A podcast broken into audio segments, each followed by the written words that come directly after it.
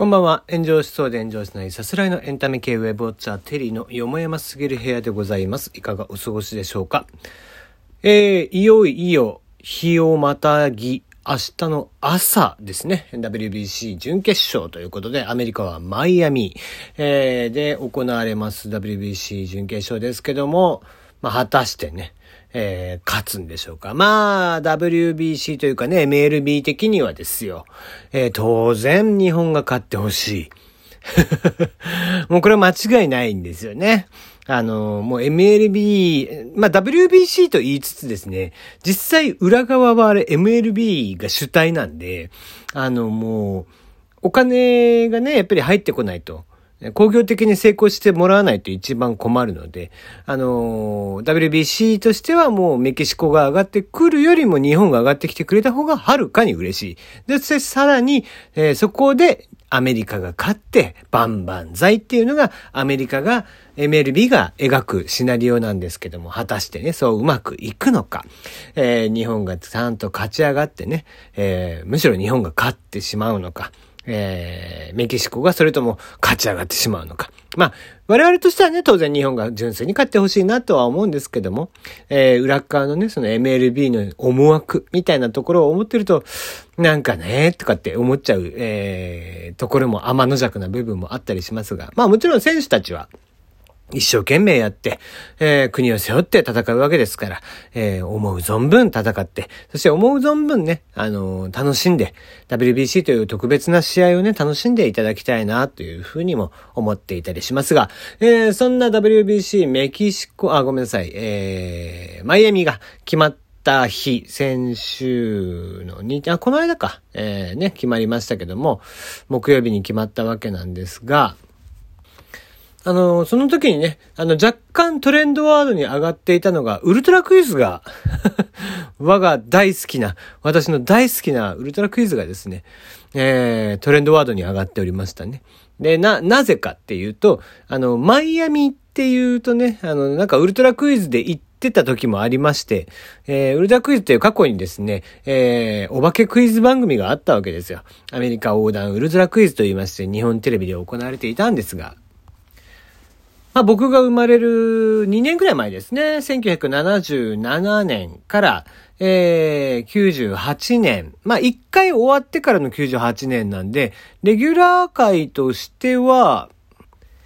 92年に終わってるわけなんですけども、その後6年後ですね、えー、今世紀最後って銘打って、えー、アメリカウダウンウルトラクイズっていうので、98年にもやっておりまして、まあ、全17回といった感じなんですけども、その中で、えー、マイアミにも行っておりまして、え、その画像とかがね、使われながら、ちょっとバズってたりとかしてましたね。うん。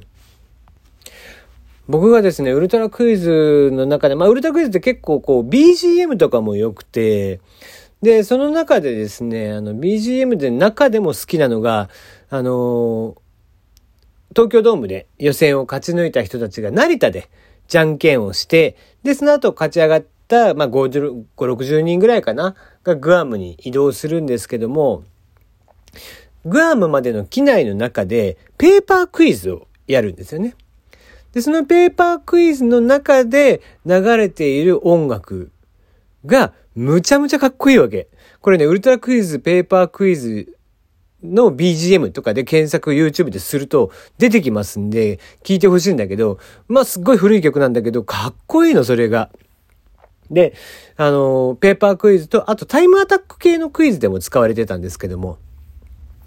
そのね、なんかこう、ちょっと焦らせるというか、別にテンポが速すぎる曲でもないんだけど、なんかね、不安を煽るような。そんな、えー、曲調で。でもなんかかっこいいんですよ。あのー、不安だけじゃなくてね、こう、なんだろうな、こう、危機迫るっていう言い方がいいのかな？そんな感じの曲になっていて、とっても素晴らしい曲なので、YouTube で検索かけてみたらいいんじゃないかなと思うんですけども、まあ、あの、そんな流れでですね、本当僕もだからマイアミからの流れで夜、その BGM 聞いたりとかしていたらですね、やっぱりウルトラクイズ見ちゃいまして、えー、どんどんどんどん見ちゃってしまって、あの、YouTube に上がっているね、えー、過去の、え、ウルトラクイズの映像とかを見ながら、いや、やっぱウルトラクイズって面白いよなーなんていうふうに思っていた、えー、今週末といった感じでしたね。うん。あの、中でもですね、僕が大好きな第13回ウルトラクイズ、えー、立命館大学クイズソサイティ OB のですね、長戸隼人さんという方が優勝した回があったんですが、えー、そのね、中で、えー、準々、ベスト6ぐらいか、えー、で戦う回があるんですけども、あの、アメリカのね、大型トラック、コンボイっていうのがありまして、10トントラックよりもあれ大きいんだよね、きっとね。それを使って、あのコンボイに乗りながら、えー、クイズをやっていくと。で、コンボイの真横に、えー、福留さんという当時のね、司会進行をされていらっしゃった、えー、アナウンサーの方が、えー、ヘリコプターに乗りまして、え真横で並走をして、えトランシーバーみたいな、えマイクと、えイヤホンで、え通信しながら、えクイズを解いていくというね、あの、どんだけ金かけてんだよっていうのがね、えあるんで、えウルトラクイズコンボイでこれは検索かけていただくと YouTube に載ってますんで、あの、ものすごい、え雄大な土地で、えものすごくお金をかけて、えギネスブックに載ってるぐらいですからね、ウルトラクイズは一番世界で金がかかったクイズ番組っていうので、えー、ギネスブック載ってるぐらいなので、えー、ぜひね、あの、当時のクイズ番組の、えー、面白さ、えー、クイズの、えー、面白さもそうだし、あとテレビ自体がやっぱり、その、できないことをやってのけていた。えー、例えば最近の YouTube とかってね、テレビでやるようなこともやってたりとかしますけども、今のテレビでやりそうなことっていうレベルなんだよね。じゃなくて、あの当時にお金をべらぼうにかけてやっていて、とてもじゃないけど YouTube ではできないような企画をいっぱいやってるわけですよ。あの頃って。でその頃の、あのもう象徴みたいな番組なんで、ぜひね、そのあたりも見ていただけたらなと思います。はい。えー、なんかそっちのフリートークの方が長くなってて、今日メインテーマ全然違うんですけども、えー、自民党の菅前大統領がですね、えー、出産費用そのものを保険適用にしていこうという動きがあるということで考えを述べたそうです。まあ以前から自民党のね、少子化対策いろいろ挙げられてますが、例えばその今年の4月から出産一時金50万円に増額ということなんですけども、えー、これも一律で増額という形になったんだったっけかな、えー、なってるんですが、まあこれに関しては、あ、あの、あんまり実はいい意見にはなってないわけなんですよ。で、これなんでかっていうと、あの出産一時金を増やすことによって、もともと保険適用外だった、えその産婦人科っていう、まあ出産っていうものね、に関しては、その出産費用を病院側が上げてくることが予想されてるんですよ。あの、今までいくらいくらだったのを、その、どうせ一時金で50万もらってるんだからっていうんで、上げてしまうっていう、えー、ことがあって、想定されていて、だったらっていうことから、まあ、あの、それだったらちゃんと出産も保険適用にしたらいいんじゃないかと。今まで保険適用っていうのは一律病気っていうものに限ってられたんだけど、そうも言ってられなくて、やっぱり少子化とかににも、えー、出産とかにもね、うん、適用すべきなんじゃないかと。そうすることによって、本来、えー、若い夫婦とかだとすごく大きな負担になりますので、出産費用っていうのが、それを保険適用にすることによって支援していきましょう。みたいな動きがようやく出てきたと。えー、まあそのあたりも本当は民間とかの本当意見をね、ぜひぜひ聞きながらやってほしいなと思うんですが、えー、まあ、よえっとそんな意見が出てきたなーなんていうふうに思っていて、まあ、これはちょっといいニュースなのかなという感じでございます。えー、まあ、各言う、その、少子化というお話なんですけども、少子化って実は、あの、日本だけのお話じゃないって、まあ僕もこのね、ラジオ、よもやますぎる部屋では何回も話をしてるはずなんですけども、少子化って、あの、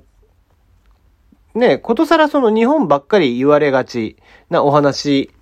みたいじゃないですか。えー、日本の少子化対策はとか、えー、いろんなところで少子化対策、少子化対策って言われていまして、それはなんかあたかも日本の国内で起こっていることかのように思えるわけなんですが、実はこれ、えー、全世界的に起こっている話なんですよね。で、えー、結構そこからみんな、あのそこに気づいてなくて話をしている。っていうところがあります。あもちろん自国が優先なので、えー、そのあたり他国のお話なんか知ったこっちゃねえよっていうことかもしれないんだけども、えー、日本以外の国もこの少子化というのには非常に悩まされているわけなんですよね。じゃあなんでこんなに、えー、少子化の動きになっているのかっていうと、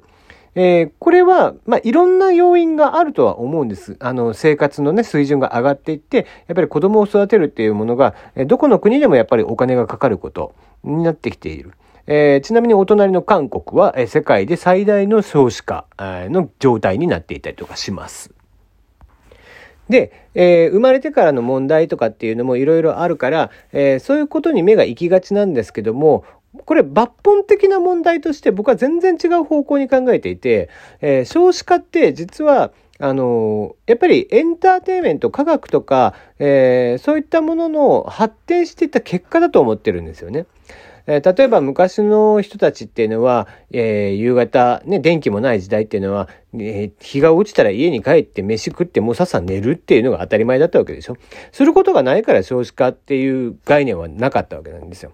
えー、アメリカで昔大停電が起こった時に、これまあ、一律それが証明されてるわけじゃないんだけども、えー、昔大停電が電が起こった時に、えー、その後ベビーブームが来てるんですよね。逆算するとそれぐらいの大体、えー、大停電の時期だったっていうのがあったり、えー、まあ、人間って実はやることなかったらそういうことしかすることがないみたいな話になっちゃうわけなんです。だから本当に少子化を食い止めようとするんだったら夜11時以降のお店は全部閉めるとかね。えー、夜11時以降のネットは全部使えなくするとかっていう風にしちゃえば、テレビとかも一切放送できないとかってすると、実はこれすぐ治ります。確実に。もう100%で言い切れます。なんですけども、それはできないわけですよね。で、そうした中で、じゃあ、どういった少子化対策を打っていくのかっていうと、やっぱり出産に対する負担っていうのは減らすしかないっていう。だから、えー、必ずしも実はこの少子化っていうのが日本だけで起こっている話ではないよっていうのを前提としてニュースを見るときには皆さん見ていただきたいななんていうふうに思っています。